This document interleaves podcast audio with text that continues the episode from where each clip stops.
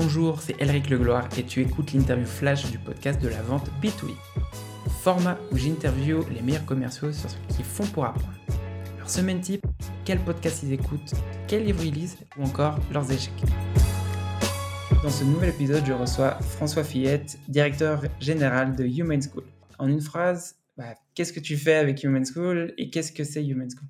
Je suis un des deux cofondateurs de, de Human School, je suis CEO, euh, et mon focus principal chez Human School, c'est de travailler sur le produit, donc c'est-à-dire les formations, ça veut dire le contenu des formations, ce que les gens apprennent, la manière dont ils l'apprennent, ça c'est plus l'expérience d'apprentissage, et après l'outcome, donc c'est qu'est-ce qui retire concrètement des formations, que ce soit des individus, que ce soit des salariés, des commerciaux qui sont déjà en poste.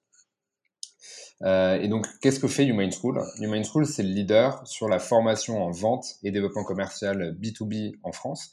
Donc, notre ambition, c'est quoi? C'est de changer la manière dont les métiers de sales, de business developer, d'account exécutif, de SDR sont effectués euh, et de passer, dire, d'une vision très orientée euh, chat, euh, soft skills, à une vision euh, process, méthodo, qui a beaucoup plus aux États-Unis et qui commence à y avoir euh, en France. Donc, nous, on veut porter ce mouvement-là. Quel est ta semaine type de travail Ma semaine type de travail, elle est un peu particulière, je pense, parce que donc j'ai une fonction euh, à la fois, on va dire, très commerciale et en même temps une fonction très orientée produit. Comme je disais, je travaille sur les contenus, sur l'expérience d'apprentissage.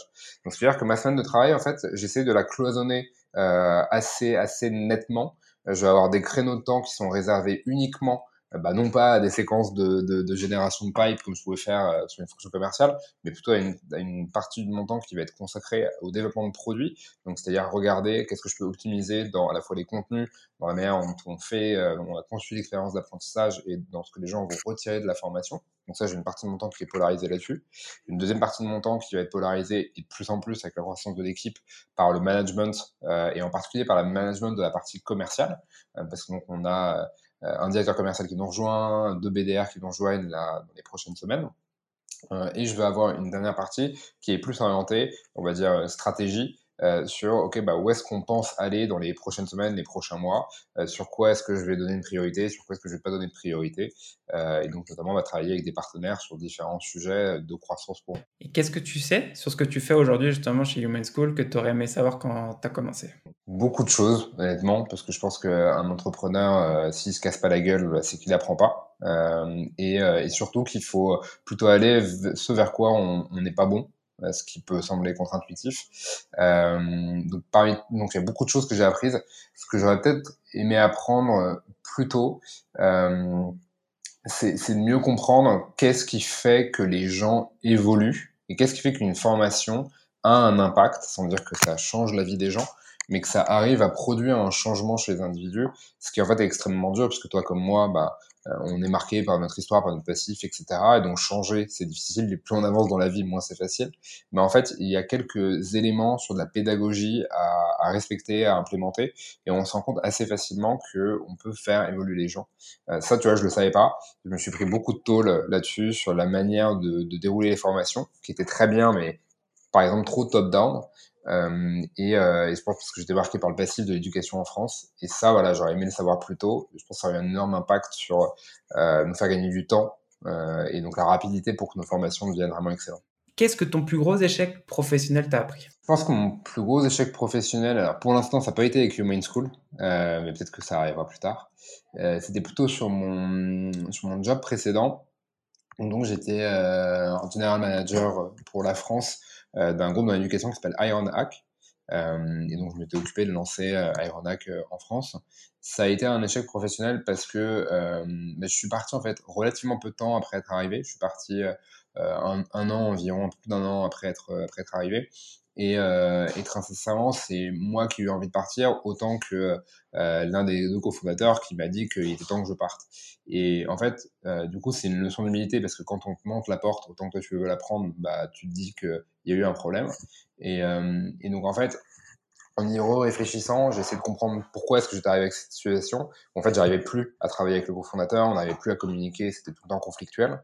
Et, euh, et, en fait, je me suis dit, bah, euh, si on en arrivait là, c'est qu'il y a forcément une part de toi qui est responsable. Donc j'ai regardé, je me suis dit, ok, bah, objectivement, c'est une incapacité à, bien communiquer en interne. A des gens qui sont super bons sur, sur la communication interne. Euh, ça va faire passer les bons messages au bon moment auprès des bonnes personnes. Moi, je n'étais pas bon là-dessus, clairement. Et je pense que je ne suis pas devenu beaucoup, beaucoup plus, peut-être un peu mieux. Euh, et, donc là, j'ai réalisé, en fait, la manière dont tu communiques en interne est extrêmement importante. Euh, vis-à-vis de mon équipe, ça, je le faisais plutôt bien, mais aussi beaucoup vis-à-vis des gens qui sont au-dessus de toi. Et, euh, et, ça, historiquement, je pense que j'étais pas bon. Un problème lié à l'autorité, je crois. Et, euh, et, donc voilà, ça, ça a été un gros échec. Et donc, j'ai réalisé que euh, t'es es, autant euh, accountable, euh, pardon pour le franglais, auprès de ton équipe qu'auprès des gens qui sont au-dessus de toi. Et les gens qui sont au-dessus de toi, il faut que tu sois stratégique dans la manière dont tu communiques auprès d'eux. Quelle est la chose qui t'a plus aidé à accélérer justement l'apprentissage sur la vente Je dirais que c'est deux choses. La première, ça a été ma première expérience entrepreneuriale. Euh, donc, quand j'ai monté ma première boîte, Lookies, pour la faire simple, notre proposition de valeur, c'était de permettre à des gens qui euh, ont des bâtiments, du tertiaire, d'optimiser la gestion dans infrastructures énergétiques, groupe froid, groupe électrogène, etc ma cible de clients, mon ICP à ce moment-là, c'était quand même principalement des, des grands comptes. Euh, et, donc au début, quand tu vas essayer de démarcher un grand compte, c'est de monter un projet chez un grand compte, etc., et que tu jamais été formé à la vente, surtout juste d'école, euh, bah moi je me suis pris des bonnes portes dans la tronche. Et en fait, ça c'est ce qui m'a le plus servi parce que déjà, bah, t'as beau avoir marqué HEC sur ton CV, bah là tu comprends que en fait t'es nul sur ce sujet pour l'instant, parce que jamais, tu jamais été formé. Alors, j'étais pas complètement nul. J'avais, j'avais une appétence, j'aimais bien ça. Euh, mais là, je me suis dit, OK, il est temps de me faire accompagner. Donc, j'ai pris contact avec un ancien de, du réseau Alumni qui avait été directeur commercial. Et je lui ai dit, voilà, j'ai besoin de me faire accompagner. Donc, les tools que je me suis pris, cette première expérience dans la de grands comptes, m'ont, pas mal servi à comprendre déjà que j'ai pas été bien formé et deuxièmement que bah, il y avait derrière une vraie strat et des vrais process. Ça, c'est la première chose. Et la deuxième chose en vente euh, qui, m'aide le plus, bah, c'est tout bête, mais c'est aujourd'hui dans la position que j'ai, j'ai la chance de pouvoir échanger très régulièrement avec beaucoup de, head of sales et de CEO euh, en France, mais aussi euh, ailleurs. Tout à l'heure, j'avais la chance d'échanger avec, avec Thibaut Swiris, donc lui est basé à Berlin et, et, qui, je pense, a une très bonne vue sur le métier de SDR. Bah, on a pu échanger pas mal là-dessus c'est aussi bah, toutes les rencontres que je peux faire en ce moment. Euh, il y a lui, il y a euh, pendant un autre Vincent Coirier, le head of sales de, de partout. Beaucoup de ces gens-là qui nourrissent ma réflexion et euh, tu vois qui me font voir des choses que moi je j'ai jamais vues, que je peux pas voir aujourd'hui, que j'avais mal vu, etc. Quelles ressources et quand je dis ressources, ça peut être livre, podcast, blog ou autre chose, t'as le plus aidé dans, dans ta carrière de vente? Il y en a. Si je devais en choisir une, je serais un petit peu entre guillemets euh, obligé de choisir euh, un, un, livre qui c'est pas très très surprenant, c'est Sales Acceleration Formula euh, parce que c'est un des premiers que j'ai lu, euh, recommandé d'ailleurs par euh, par un copain qui qui est de sales et qui en plus est le plus aligné avec je pense le message qu'on porte chez Human School. Nous notre tagline c'est Sales is a science not magic et donc ce qui fait complètement écho au bouquin puisque la préface du bouquin euh, se termine par Sales is the Science.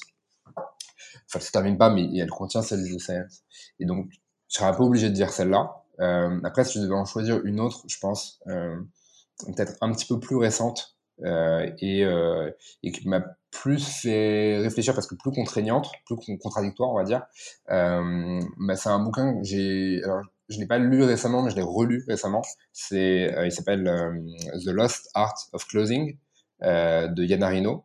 Et, euh, et, en fait, c'est un bouquin que j'aime bien parce que je suis pas d'accord avec tout, mais, euh, mais ça, ça t'amène à te poser des vraies questions sur, la, sur la, la, manière dont tu vas envisager un deal et surtout comment tu vas construire un deal. Et bah, notamment, un des sujets, c'est euh, adopter une solution, quelle qu'elle soit. Ça suppose un changement en interne, un projet, donc des gens, des process, etc. qui évoluent. Euh, donc ça, il faut déjà en prendre conscience. Et donc, il faut être tacticien et construire son projet en même temps qu'on essaie de vendre un truc. Et euh, d'où les notions après de, de ce qu'on appelle de, de, mutual action plan, de plan d'action euh, commercial sur un compte. Et, euh, et voilà, donc ça c'est un bouquin, je pense, qui m'a, qui, qui, régulièrement me fait me poser certaines questions assez utiles. Si tu avais un conseil à donner, et ce conseil ce serait bah, à une personne bah, qui est, à dire dans un peu similaire au tien, donc euh, qui a la casquette de, de la vente. Il y en a, il y en a plein, honnêtement, que tu pourrais donner. Si tu devais en retenir un, je pense que euh, Ouais, le conseil que j'aime bien donner aux étudiants chez nous, il y en a plein, que je rabâche, ils me trouvent un peu vieux là-dessus. Euh, mais c'est, ouais. Entre, donc c'est évidemment, mettez-vous dans les chaussures, dans le costume de la personne en face de vous. Et, et en fait, vous avez l'impression de le faire, bah non, faites-le encore deux fois plus. Parce que euh, les gens ont l'impression de le faire généralement. En fait, ils le font assez peu. Et quand tu atteins vraiment ce degré-là d'empathie avec ton client, bah, tu es capable d'identifier beaucoup mieux un besoin, de connecter déjà personnellement avec lui, mais surtout d'identifier beaucoup mieux un besoin, identifier les signaux faibles sur un deal qui te font dire c'est 10 top priorités ou c'est deals très très compliqués à aller chercher euh, et potentiellement après de créer un champion, un champion qui va être prescripteur en interne, etc. Donc mon conseil c'est euh, mettez-vous à la place de dans les chaussures de votre prospect et vous avez l'impression d'être empathique, bah, faites-le encore deux fois plus. Merci pour avoir écouté cet épisode du podcast de la vente B2B. Si t'as aimé cet épisode et que t'as appris quelque chose, abonne-toi maintenant sur ton application préférée pour recevoir le prochain épisode.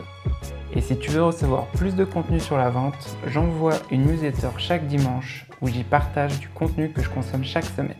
On vient de dépasser les 520 membres. Si tu veux t'inscrire, c'est thecesgame.substack.com. A plus tard